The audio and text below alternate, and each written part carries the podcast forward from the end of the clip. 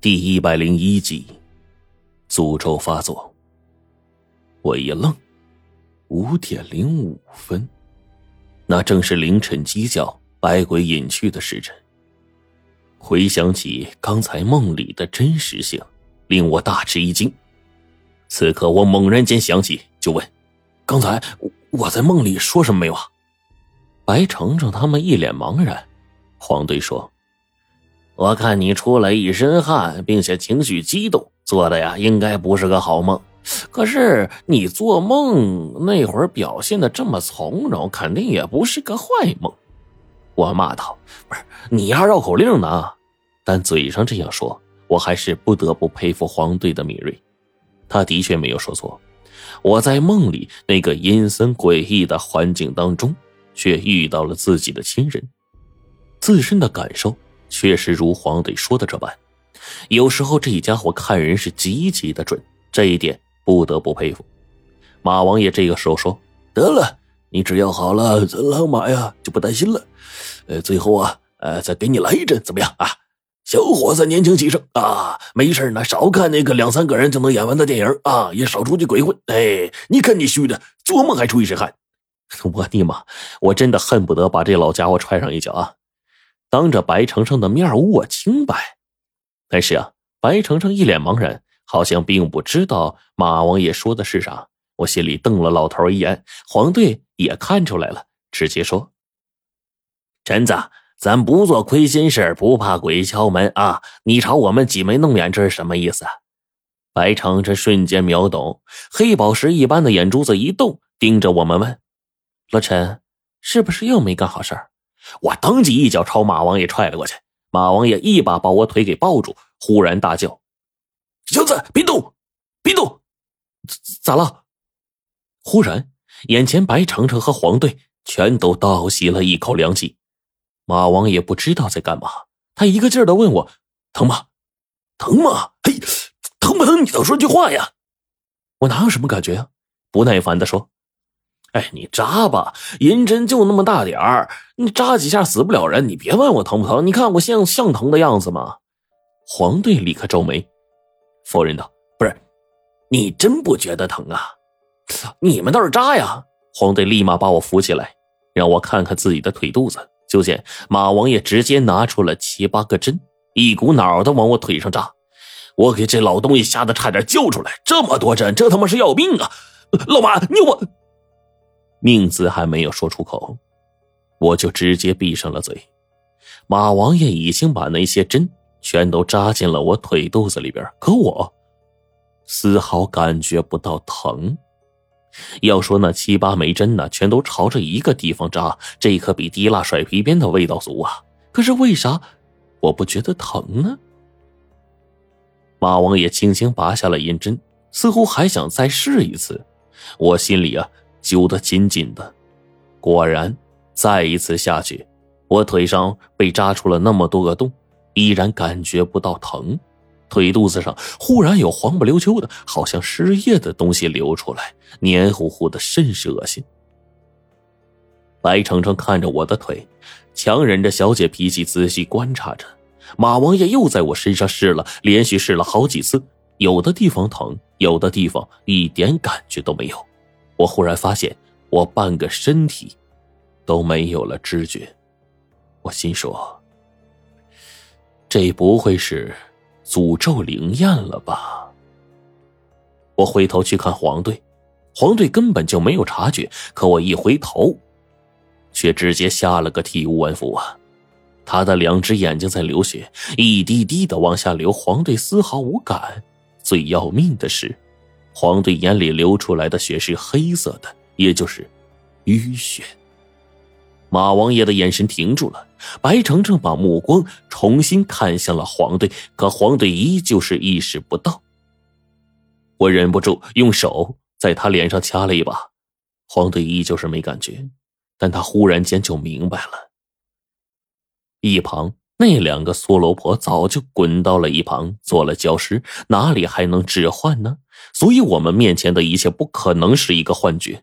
再反观白程程和马王爷，我可以确定，我跟这老狗这混蛋绝对是诅咒加深了。谁都没有想到，在这个时候，诅咒竟然灵了。之前白老爷子还有邓九爷他们还特意给我们说过，一旦诅咒临身，我们撑不了多久就会变的。果然没多久，黄队的眼圈开始雾了，身上有的地方起了白点。白程程不可置信的看着我们，从他惊讶的目光中。我能感觉到，现在肯定就连我自己也跟黄队差不多。我不断的擦着从眼睛、从耳朵里冒出来的血，白程程时而帮我们擦。我忙问他：“现在是不是到了用符的时候？”我赶紧把手揣进了兜里，那里面装着的正是邓九爷送给我们保命用的龙虎山秘制化生符。我赶紧问黄队：“你你那里有无根水没？”用无根水吞服吗？黄队摇了摇头，没有。我一叹，哎呀，之前在甬道的时候啊，我在对付关中女士，不小心就丢丢了那桶水，只怕早就蒸发干了。现在，白程程忙问：“那有没有别的可以替代的办法呀？”办法倒是有，铜尿也行。黄队一皱眉，我也摇头。哎，当然效果可能有些折扣，所以必须得是上年份的铜尿才成。就一句话，就年份越大，效果越好。我又擦了擦从脸上溢出来的血，几乎整个人都快变成了血人了。白程程实在照顾不过来，擦的还没流得快呢，他一下子就把希望寄托在了马王爷的身上。可马王爷这老东西一摇头：“别别别别别看我，我的尿喝了，只能让他们俩死得更快。”哎。我点了点头，这老东西啊，都这把年纪了，咋可能没结过婚呢？那你没结过婚，还没行过人事吗？哎，只是我一看黄队也乐了，黄队的脸憋得通红。老狗这人吧，平时极其的聪明，可有的时候呢，大概是因为啊他哥哥的事情影响，他会时而沉默寡言，但是这不妨碍我对他能力的判断，但却唯有一点，这家伙见了女人。准得玩，一见着女人他就傻眼，更何况跟前站着白程程这种鬼精鬼精的丫头呢？就见黄队呀憋了个大红脸，不好意思的说：“陈陈大，咱商量个事儿成吗？”我一看他这模样，我哪里还不明白呀？他要是个童子，还用为了点童尿自己在这干着急吗？所以说呀，黄队的智商在见到女人之后就为零了。白程程一看就明白了，在一个风雨交加的夜晚，你已经失身了，是吧？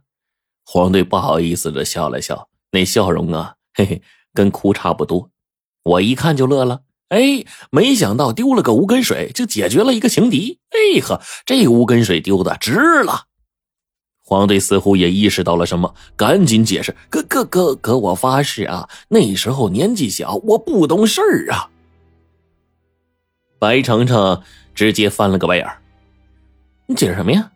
你不会是害怕这个说出去，我以后都不待见你吧？没想到，白程程话锋一转：“你们两个压根我都看不上，别自作多情了，成吗？看看你们这副德行，脸上哗哗冒血的，赶紧用符吧，不然呢，没等解咒呢，自己把血流干了。”这丫头提醒的还真是，我赶紧一拍黄队：“哎呀，老狗老狗，咱咱们俩好兄弟，我的尿分你一半，到时候一起喝啊。”一说起这话来，不知道为什么我竟然特别自豪。黄队愣了愣，看着我，立马像泄了气的皮球，直接变回之前那个沉默寡言、看起来啊反应慢半拍的傻子。